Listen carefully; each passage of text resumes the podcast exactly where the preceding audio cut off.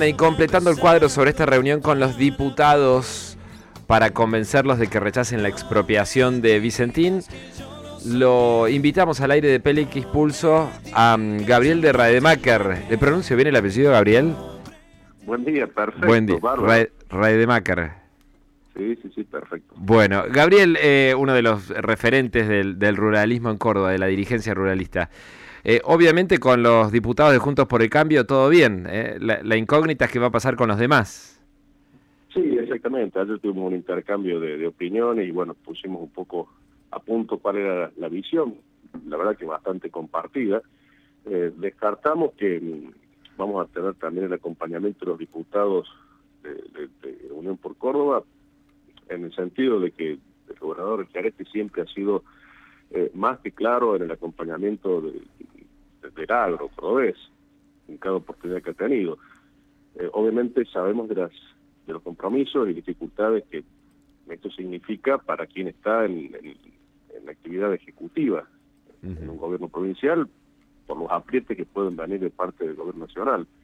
Así que nuestra intención justamente cuando nos reunamos es transmitirle absolutamente todo el apoyo que este, nosotros estamos recibiendo de parte de los productores cordobeses para tomar una decisión que sin lugar a dudas va a ser difícil. Gabriel, Jonathan Cloner, los saludo de este lado. Quiero preguntarle, yendo un paso más allá, ¿no? En un escenario hipotético de que se dé esta expropiación. Se especula en el mercado de que podría haber una suerte de bloqueo de que le dejen de vender granos a Vicentín si esto sucede. ¿Lo están manejando esta opción? ¿Se habló? ¿Qué, qué sería? Mira, indudablemente va a haber una predisposición muy en contra de una empresa va a quedar muy ligada a un gobierno que indudablemente ha tenido siempre una relación sumamente antagónica con, el campo argentino. es difícil predecir lo que pueda llegar a ocurrir, pero sin lugar a dudas ante eh, la posibilidad de, evitar una comercialización o, cualquier adquisición a esta empresa, el, productor va a estar más por la, por la posibilidad de evitarlo que por ir a buscar el negocio con ellos.